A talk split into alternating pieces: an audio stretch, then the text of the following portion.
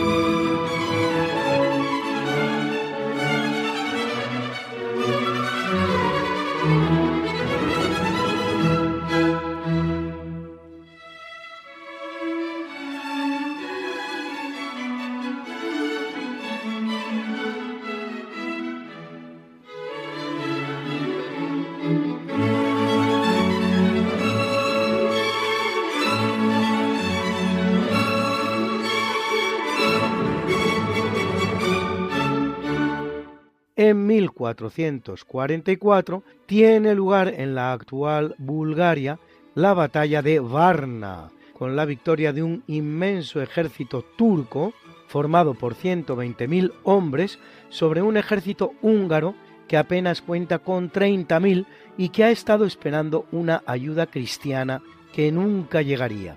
Las tropas húngaras, que cuentan con la patente de cruzada otorgada por el Papa, dirigidas por Ladislao de Hungría y el general magiar Juan Umyadi, se proponían limpiar de turcos la península balcánica. Tanto el rey como el delegado papal Cesarini resultan muertos en la batalla. Las repúblicas de Génova y Venecia, que, temerosas de perder sus ventajas comerciales en Oriente, se desentienden de la desafortunada cruzada, lo lamentarán enseguida, cuando solo nueve años después el sultán Mehmed II conquiste definitivamente Constantinopla, cierre la llamada Ruta de la Seda y, por si ello fuera poco, arrebate a las repúblicas sus emporios comerciales en Creta, Crimea y las islas griegas.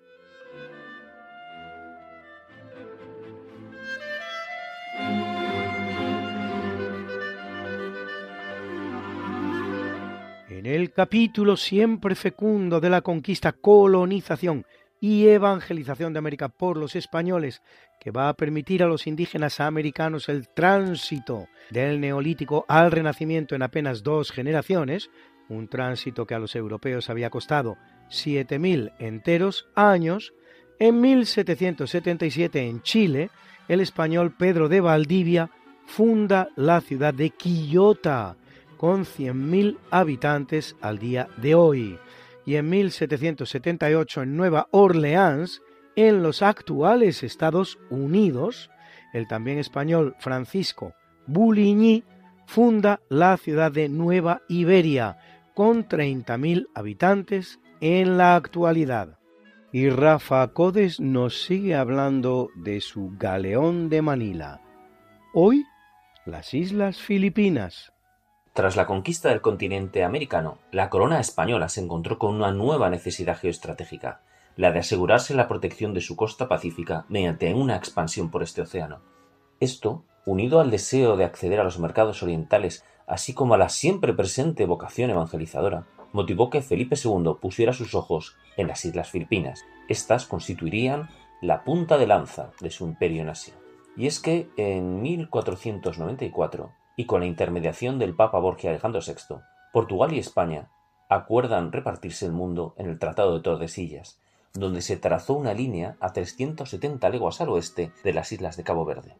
Las tierras de los reyes cristianos quedarían aparte. Este reparto llevó al rey de Francia a exclamar ¿Dónde está el testamento de Adán que deja el mundo a castellanos y portugueses? De acuerdo con este tratado de Tordesillas y el contrameridiano, Filipinas caía del lado portugués, pero los portugueses nunca habían demostrado gran interés en las islas Filipinas, en la medida en que éstas nada podían ofrecer de gran valor. El propio Legazpi escribió en 1569, cuatro años después de establecerse en ellas, a Felipe II. Si su Majestad no pretende más de estas islas Filipinas, debe hacer poco caso de ellas, porque al presente la única mercancía provechosa que puede sacarse de ellas es la canela. Pero, ¿qué eran las Islas Filipinas? Hay que aclarar que no se trata de un lugar fácil. Llegar al archipiélago desde la península ibérica suponía alcanzar el auténtico fin del mundo. A esto hay que añadir que se trata de un extenso territorio y muy difuso. El archipiélago filipino se compone de más de 7.000 islas, de las que solo 500 son mayores de un kilómetro cuadrado. Muchas de ellas no están habitadas y casi 3.000 todavía no tienen ni siquiera nombre. Su dispersión hace que disten 1.851 kilómetros de norte a sur, la distancia que existe entre Madrid y Berlín. Si hay un rasgo que las une, sin duda es su aislamiento, una media de mil kilómetros las separan del propio continente asiático. Las islas se encuentran cubiertas de selva tropical y a la llegada de los europeos eran habitadas por un conjunto de comunidades de raza austronesia, aunque hay incluso todavía hoy filipinos negros, descendientes de los pobladores originarios. Estas islas contaban con lenguas y religiones diferentes y carecían de unión política entre sí. Podemos decir, por tanto, que el concepto de Filipinas como unidad territorial, a la postre, como el país que es hoy, es una creación hispana. Filipinas estaba tan lejos que en realidad los españoles ya estaban regresando a casa, a lo conocido. Hay una anécdota de José Rizal, el que fuera independentista filipino a finales del siglo XIX. Rizal decía que él era un hombre humilde de plátano y morisqueta. La morisqueta es el guiso de arroz que comían los moriscos en España, y los españoles, cuando llegaron a América, no se encontraron arroz, se encontraron maíz, que no sabían lo que era, se encontraron frijoles, patata, tomate, todo un mundo nuevo. Pero cuando llegan a Filipinas, en vez de encontrarse con algo todavía más nuevo, más extraño, se encuentran con arroz. Y ven que los indígenas comen un guiso de arroz, como el que habían visto comer a los moriscos en España, y lo llaman morisqueta, y así se llama ahora en Filipinas. Es decir, que aquellos españoles que llegaban a aquellas islas tan lejanas, en realidad ya estaban volviendo a aquello que conocían, a lo que les era familiar. Muchas gracias, Rafa. Seguimos esperando tus interesantes capítulos.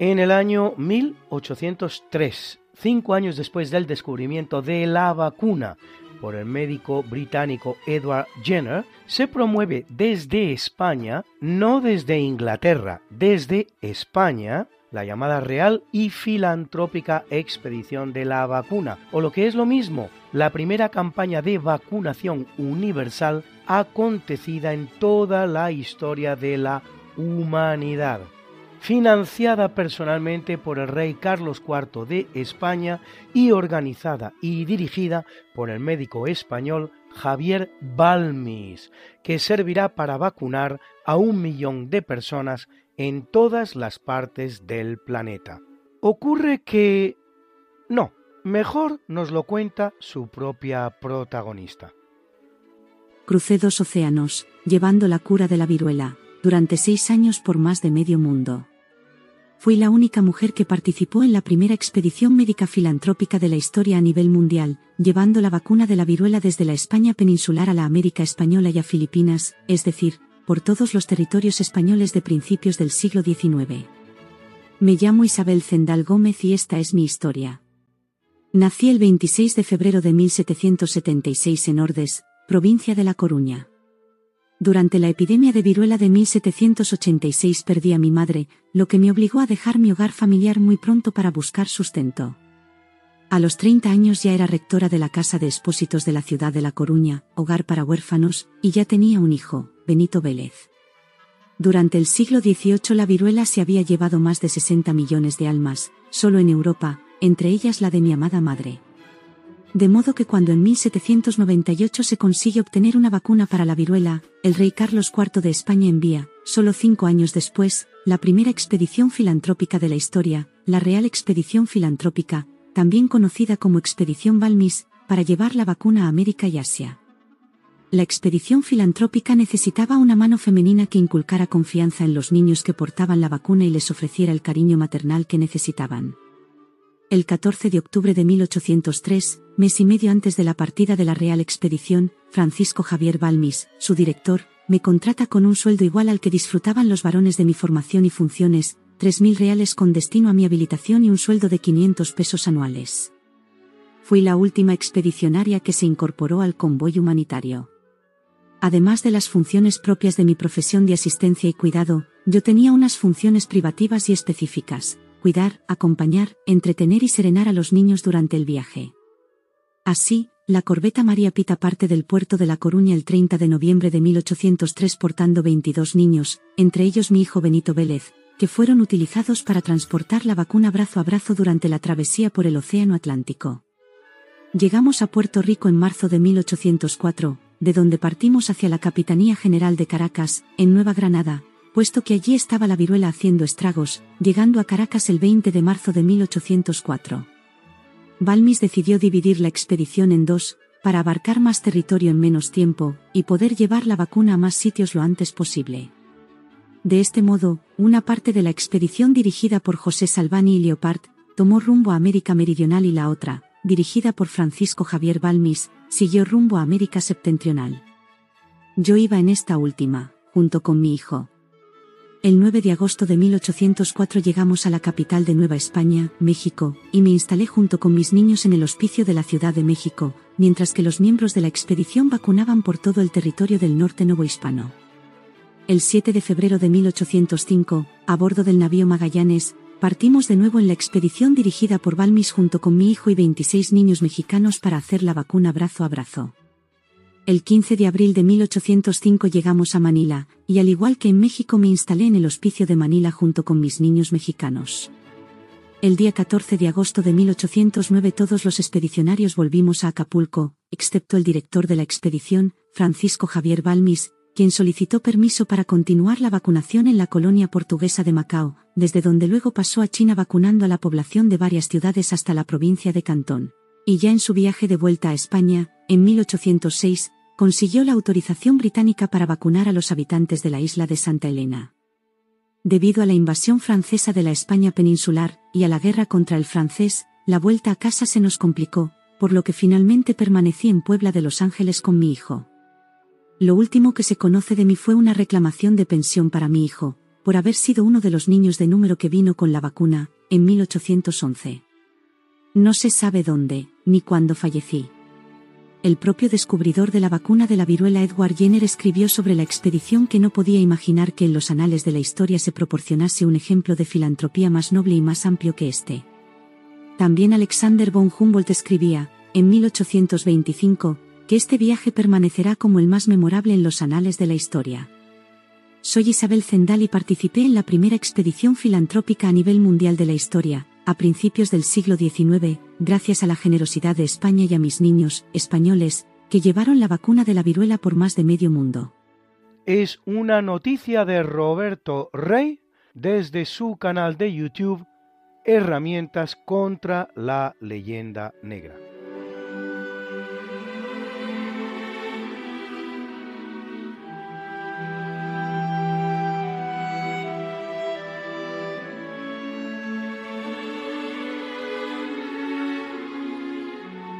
En el año 1888 se produce el último asesinato del conocido como Jack el Destripador, el de la joven prostituta Mary Kelly, que como las que le preceden en la desgraciada serie, es descubierta degollada y con el vientre abierto en una vivienda en el 26 de Dorset Street, en el barrio londinense de Whitechapel. En poco más de cuatro meses el destripador había acabado con la vida de siete mujeres, todas ellas prostitutas, todas ellas en el distrito del East End, y todas ellas horriblemente mutiladas.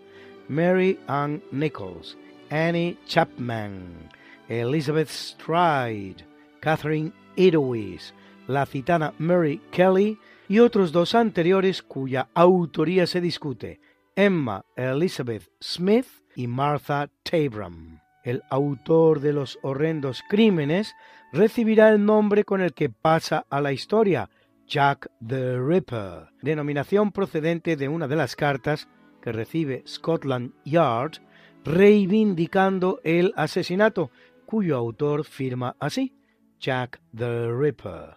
A la carta original mencionada seguirán centenares de cartas falsas recibidas por la policía británica bajo la misma autoría. El término será traducido al español con el sumamente descriptivo de Jack el Destripador, aunque el verbo to rip, que da origen a la palabra ripper, signifique simplemente desgarrar, por lo que estrictamente hablando habría sido más correcto traducir como el desgarrador. Destripador sería más bien la traducción literal de palabras inexistentes en inglés como disentrailer o disgutter. Sería interesante conocer quién fue el imaginativo creador del término español que tradujo el inglés ripper como destripador.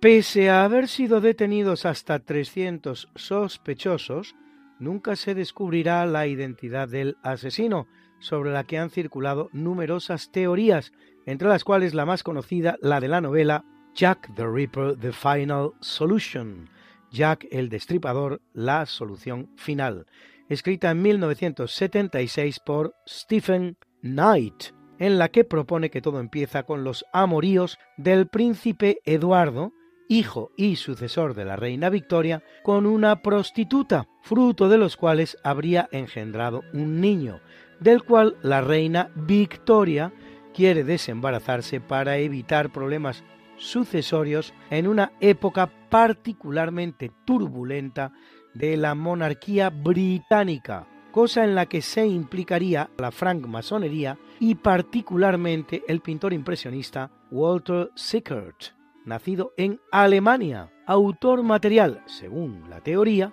de los asesinatos.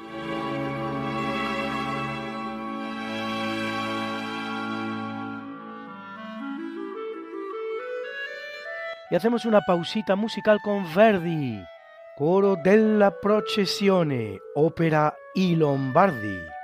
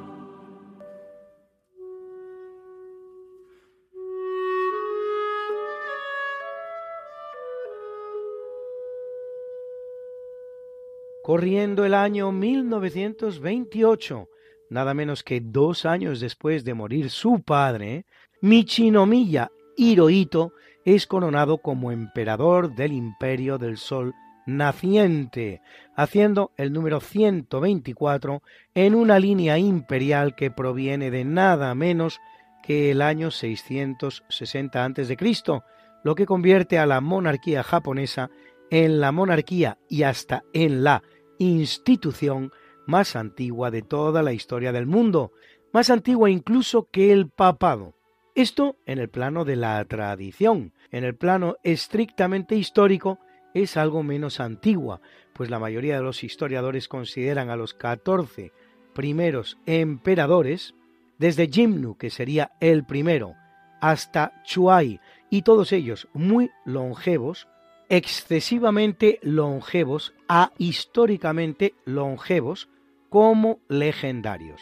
El primer emperador estrictamente histórico habría sido Ojin Tenno, que habría reinado desde el año 270 después de Cristo durante 40 años hasta morir a la edad de 110, lo que rebaja la antigüedad de la monarquía japonesa por detrás del papado. La monarquía china también habría sido más antigua que el papado por iniciarse, esta sí de manera históricamente verosímil, en 221 a.C., pero como se sabe y se recoge bien en la película El último emperador, esta monarquía es definitivamente derrocada en 1921, por lo que al día de hoy no existe. Volviendo a Hirohito, inicia su reinado como monarca absoluto con poderes ilimitados y en calidad de tal participa en la Segunda Guerra Mundial, de la que el imperio del Sol naciente sale derrotado. Tras haber podido ser incluso ejecutado por los vencedores, como lo serán el resto de los dirigentes japoneses al terminar la guerra, lo cierto es que el general norteamericano MacArthur, vencedor de la contienda en el Pacífico, decide contar con él en el nuevo orden constitucional que prevé para el país y le impone, y aunque Hirohito tendrá que reconocer ante su pueblo no ser Dios, como habían sido considerados en cambio sus predecesores, reinará durante un largo periodo de 44 años todavía, hasta 1989, elevando a su país a la condición de uno de los más ricos de la Tierra, con tasas de crecimiento económico espectaculares.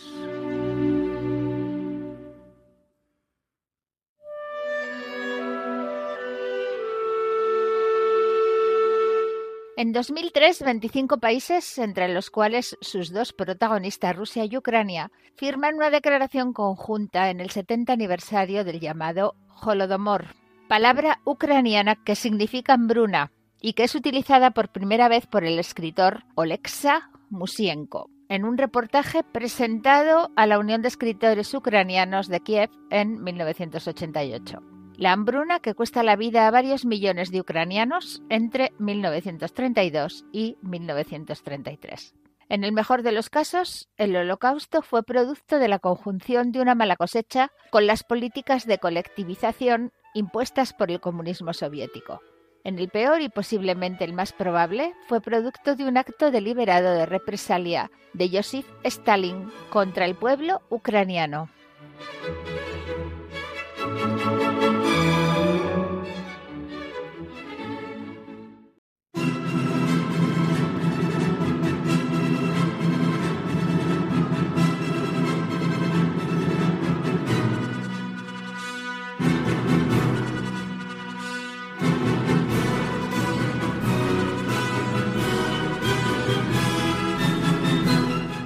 En el capítulo del natalicio nace en algún momento en los primeros años del siglo VI el rey visigodo Leo Vigildo. Raúl Fernando Gómez nos dice quién es. Objetivo prioritario del reinado de Leovigildo fue reforzar el poder real y otorgarle un sentido unitario a la monarquía visigoda. Para ello se rodeó de un complejo aparato externo a imitación de la corte imperial y asoció al gobierno a sus hijos Hermenegildo y Recaredo, fruto de su primer matrimonio con Teodosia, con el fin de instituir una monarquía hereditaria. Leovigildo fue el primer soberano visigodo que fundó una ciudad, Recópolis, situada al sur de la actual Zorita de los Canes, en la provincia de Guadalajara, equiparándose así a los emperadores bizantinos. En el ámbito legislativo, modificó el Código de Eurico, aplicó el principio de territorialidad de la ley de forma que resultara válida para godos e hispanos-romanos y prohibió los matrimonios mixtos con el objetivo de alcanzar la unidad social. En su proyecto integrador procuró también la unificación religiosa. En el año 580 convocó un sínodo arriano en Toledo en el que se intentaron aproximar posiciones con el catolicismo y se facilitó la conversión. No obstante, su fracaso en este sentido fue manifiesto, tal y como atestigua el exilio de numerosos católicos, entre ellos Masona, obispo de Mérida, y Leandro de Sevilla. Intentó además establecer pactos de amistad con los reyes francos de Neustria y Austrasia a través de su política matrimonial. Sin embargo, la boda de Hermenegildo con Injunda, hija de Segiberto de Austrasia, condujo en última instancia al enfrentamiento del monarca con su primogénito. La sorda lucha entre arianos y católicos estalló en el año 579 con la rebelión de Hermenegildo. La reina Goswinta, arriana intransigente, había intentado a toda costa la conversión al credo arriano de Injunda. La situación debió de llegar a tal grado de tensión que Lovigildo decidió alejar a su hijo de la corte nombrándolo gobernador de la Bética. Instalado en Sevilla, Hermenegildo se convirtió al catolicismo por influjo de su esposa y de San.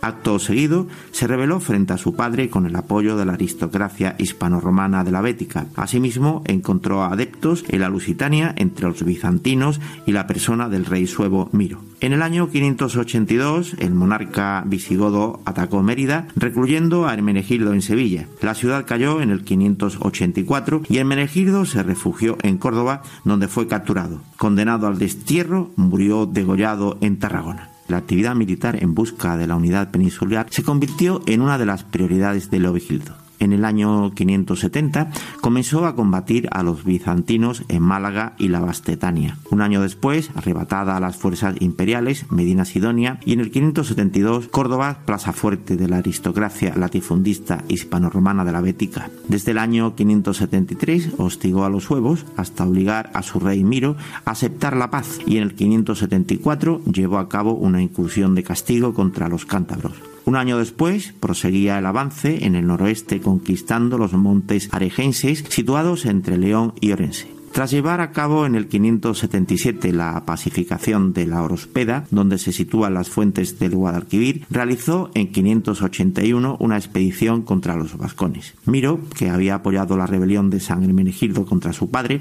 resultó derrotado en el 583. Como consecuencia, el monarca suevo tuvo que prestar juramento de fidelidad a Leovigildo. Cuando el sucesor de Miro, Eborico, fue depuesto por su cuñado Audeca en el 584, Leovigildo encontró la justificación adecuada para intervenir en el reino suevo, invadiendo la Galaecia y anexionando de forma definitiva el territorio en el año 585.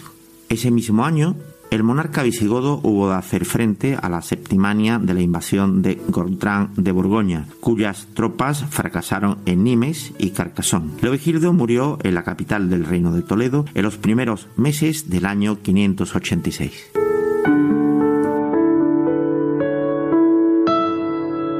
Senderos de la Historia. Es una producción de Raúl Fernando Gómez y Sonia Gómez.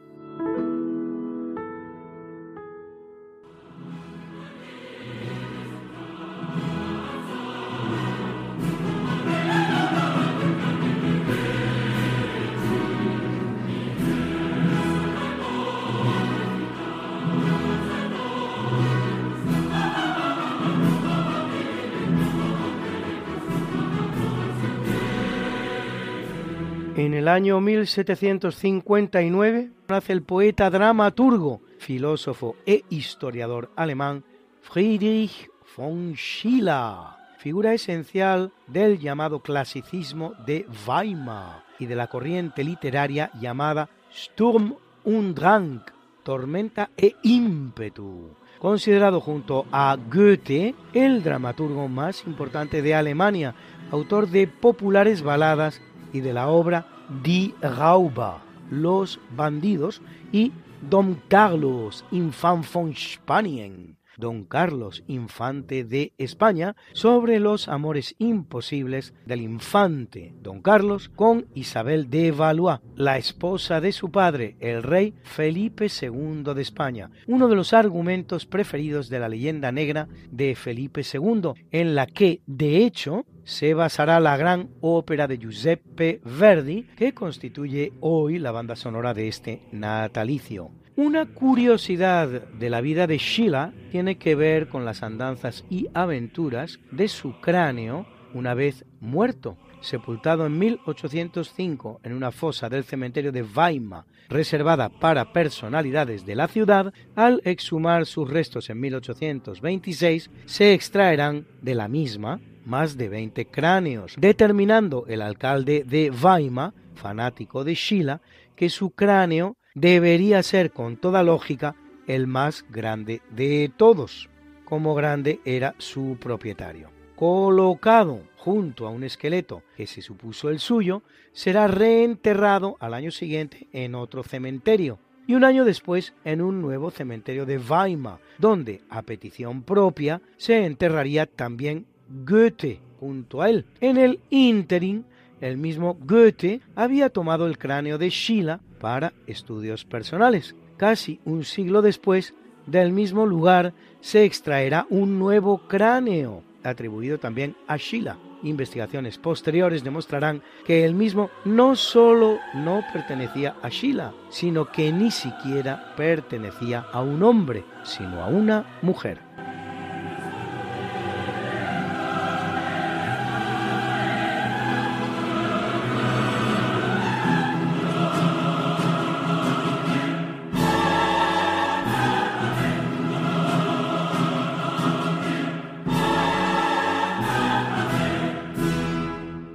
En 1834 ve la luz José Hernández, político argentino y sobre todo escritor, autor de obras como Los 33 Orientales o Instrucción del Estanciero, y por encima de todas el poema narrativo El gaucho Martín Fierro, seguido de La Vuelta de Martín Fierro, considerada la obra cumbre de la literatura argentina, con pasajes insuperables como este que le gustaba tanto a mi madre, por cierto, argentina de nacimiento y de corazón.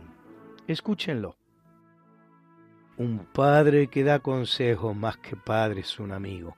Así como tal les digo, que vivan con precaución, nadie sabe en qué rincón se oculta el que es su enemigo. Yo nunca tuve otra escuela que una vida desgraciada. No estrafien en la jugada alguna vez me equivoco, pues debe saber muy poco aquel que no aprendió nada. Hay hombres que de su esencia tienen la cabeza llena, hay sabios de todas menas, mas digo, sin ser muy ducho, es mejor que aprender mucho el aprender cosas buenas. No aprovechan los trabajos, si no han de enseñarnos nada. El hombre de una mirada todo ha de verlo al momento. El primer conocimiento es conocer cuando enfada. Su esperanza no la cifren nunca en corazón alguno. En el mayor infortunio pongan su confianza en Dios. De los hombres, solo en uno. Con gran precaución, en dos.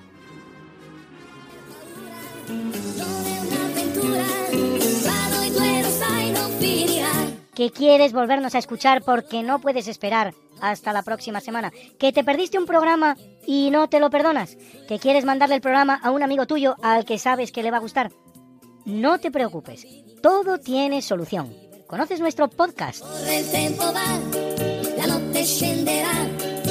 Introduce en la red Podcast Radio María, esta no es una semana cualquiera, y entrarás en el mundo mágico de la historia con todos los programas que hemos emitido hasta la fecha. Miles y miles de minutos de historia de la buena, contada con honestidad, con rigor, de manera escueta y entretenida.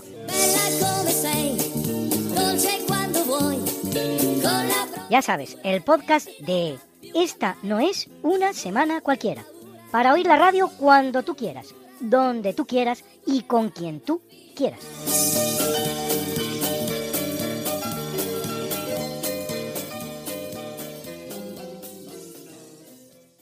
Y también en Spotify, Google y Apple Podcast.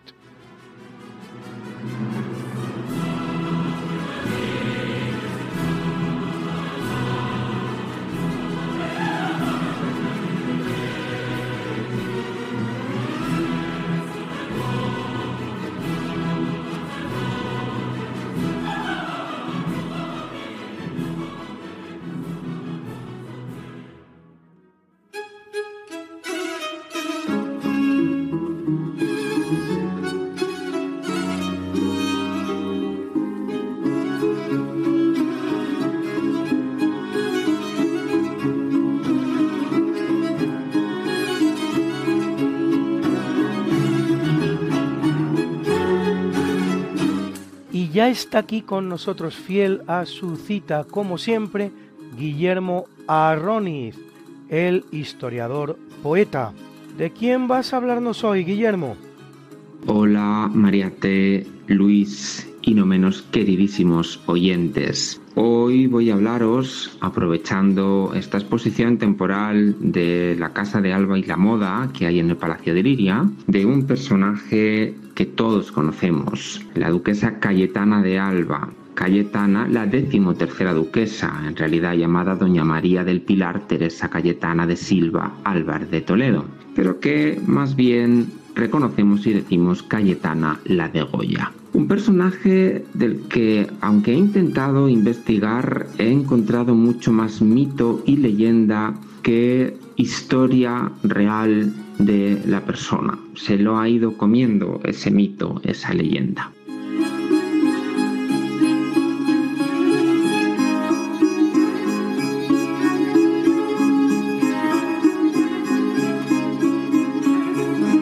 Y hoy voy a recitaros, inspirado en un cuadro, en un retrato que le hizo Goya, en el que va vestida de blanco, con unos lazos, unas joyas eh, rojas, y también acompañada de un perrito blanco que lleva otro lazo rojo en una de sus patitas traseras. Justo encima del perrito hay unas letras que dicen a la duquesa de Alba, Francisco FCO de Goya y la fecha. Es curioso este cuadro porque ella señala con el dedo, pero no sabemos si señala al perrito, que fue lo último que se añadió al cuadro, o si está señalando esa inscripción de Goya. Y a mí me ha dado por interpretar muy libremente que quizá Goya se esté autorretratando en el perrito, con gran libertad poética, claro está. Esta mujer fue una de las tres más importantes de su época, junto a la de Osuna, y a la propia reina.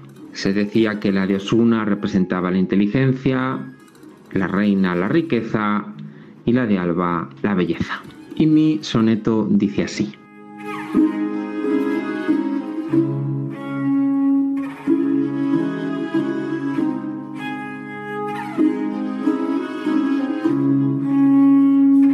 La esfinge os presta, mítica duquesa, su máscara hierática y misterio.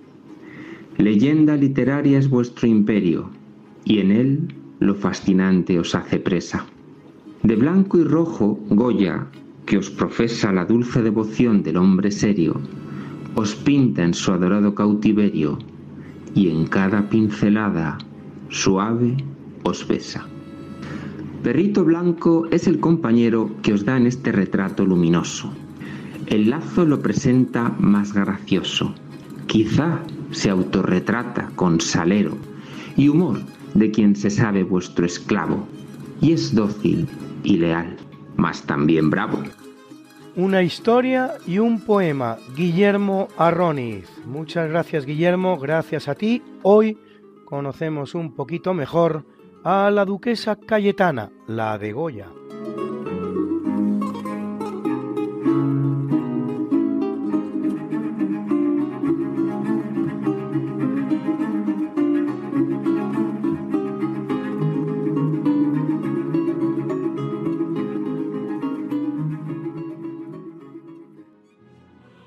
En 1843 el político, periodista y escritor colombiano Miguel Antonio Caro, fundador en 1871 de la Academia Colombiana de la Lengua, primera academia del español, no siendo la de España, presidente de la República de Colombia seis años, entre 1892 y 1898, que profesa el llamado socialismo cristiano, autor de una gramática de la lengua latina, del Tratado sobre el Participio y de varias traducciones de obras clásicas de autores como Horacio o Tíbulo.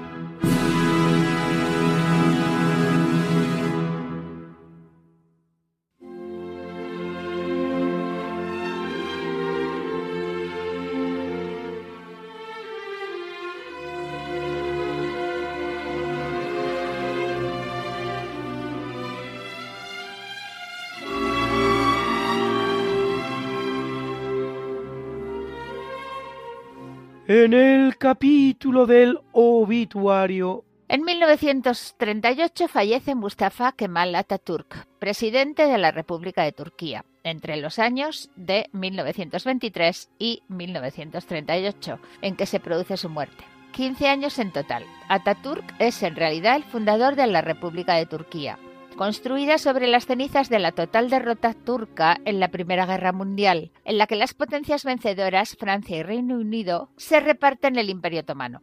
Tras recuperar Anatolia y la ciudad de Estambul, que arrebata a los ocupantes ingleses y franceses, y construir la nueva Turquía, Ataturk impone en la nueva república un régimen de reformas para modernizar el país a la occidental lo que incluirá también la abolición del califato, con la expulsión del país del que será el último califa del mundo islámico, Abdul Mejid II.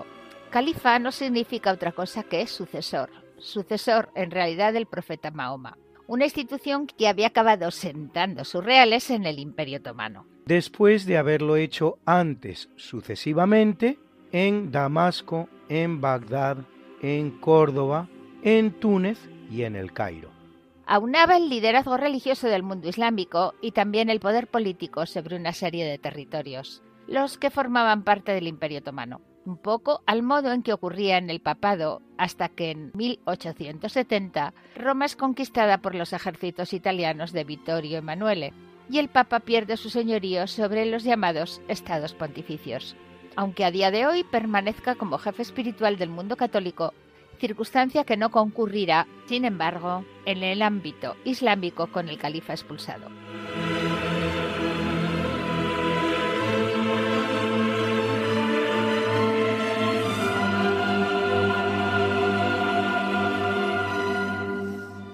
En el año 1982 pasa al otro barrio Leónidas Brezhnev, presidente de la Unión Soviética, y secretario general del Comité Central del Partido Comunista de la Unión Soviética desde 1964, cargos en los que había sucedido a Nikita Khrushchev.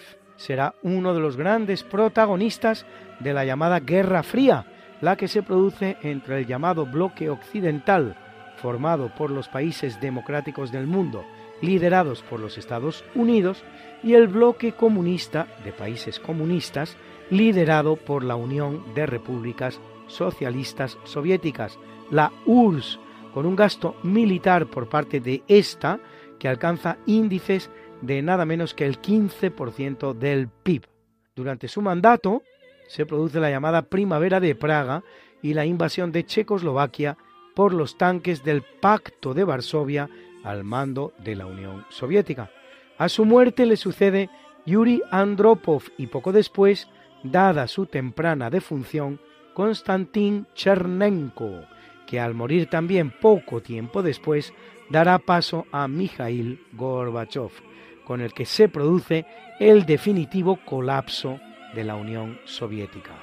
El gobierno de Brezhnev ha durado 18 años en los que la URSS es un gigante de barro, segunda potencia militar del mundo pero con unos índices de crecimiento y bienestar interior despreciables. En mi mi caballo retinto he venido. Y hoy el gran Alberto nos trae un tema del máximo interés, como todos los suyos. Los negros cubanos una vez que se produce la independencia de Cuba. En el año 1898, en la guerra hispano-cubana americana, lucharon por parte de España muchos negros, pero por parte de los cubanos también hubo negros en sus filas. España en décadas anteriores había abolido la esclavitud en Cuba, pero cuando termina la guerra y España se retira, entonces después de un, un gobierno breve americano, pues entra un gobierno cubano dirigido por un mayor general llamado Miguel Gómez. Empiezan a hacer leyes que segregan a los negros y si no les mantienen en la esclavitud, les alejan de toda posibilidad de trabajo. No les permiten, por ejemplo, ser policías, no le permiten entrar en artillería en el ejército, les dejan fuera de las ciudades.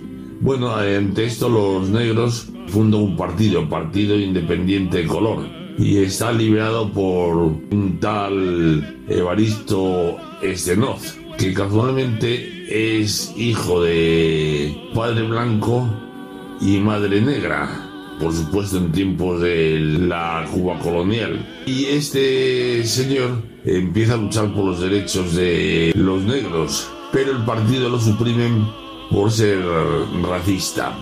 Entonces él un ataque de quizás soberbio lo que sea, la verdad que tiene 15.000 combatientes de la guerra contra España. Y esto hace que las autoridades cubanas rápidamente manden el ejército contra estos pobres hombres y hacen una masacre. En total matan a 4.000 o 6.000 personas y por parte de los soldados de la República solo mueren 12. Evaristo Esternoz es fusilado, o otros dicen que se suicida, pero bueno, aquí se acabó la rebelión negra en Cuba. Bueno, hay que comparar las situaciones con cómo vivían eh, con España y cómo vivían con Cuba llegar a alguna conclusión lógica. Mientras España estuvo en América durante más de tres siglos, los indios y los negros vivieron felices, no tuvieron grandes guerras y con un pequeño tributo que pagaban tenían muchos servicios que la monarquía hispana le daba. Una vez perdida la protección de España, estos indios y negros fueron a peor y la prueba evidente es que la población, el porcentaje de población india descendió hasta la fecha. Pues eso es todo y buenos días. Lástima que el festival de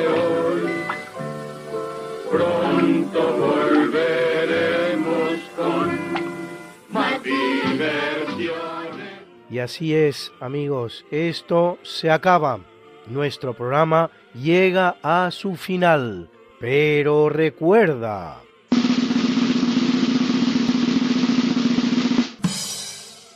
En una época de engaño universal, decir la verdad es un acto revolucionario.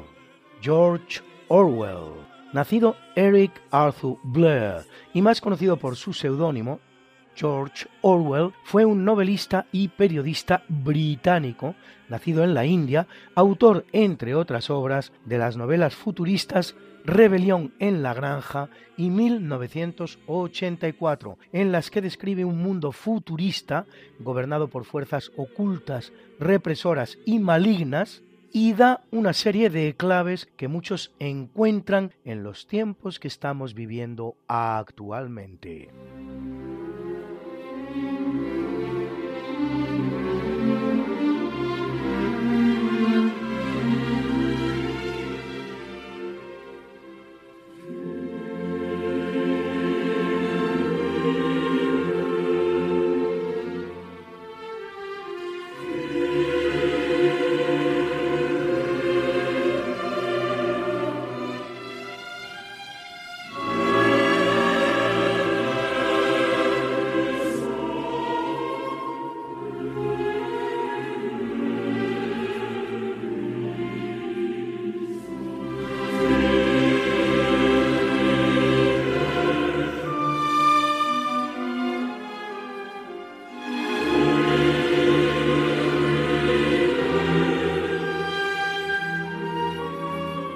Vamos a despedir sin presentar, como lo hacemos siempre y puntualmente, la mucha buena y variada música que nos ha acompañado hoy una vez más.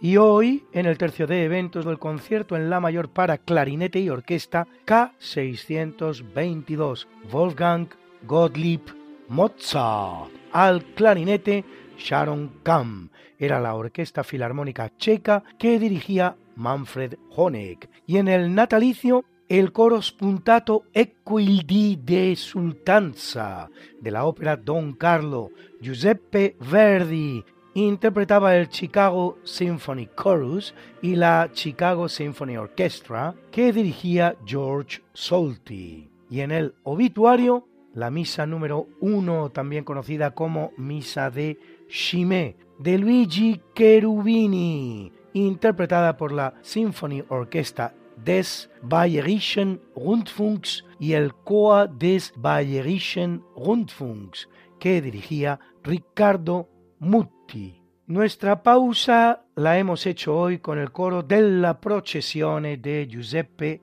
Verdi, su ópera I Lombardi, interpretada por la Orquesta y Coro Filarmonía que dirigía Pascual Osa.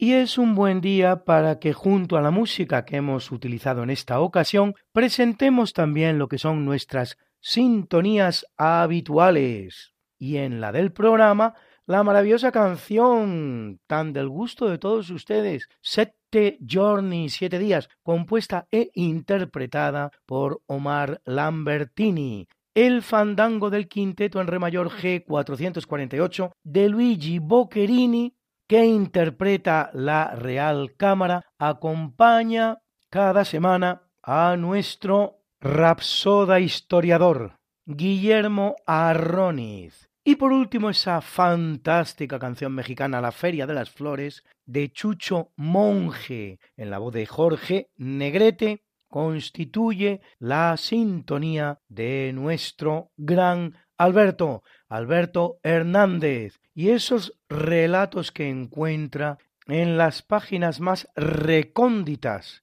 y escondidas de la historia.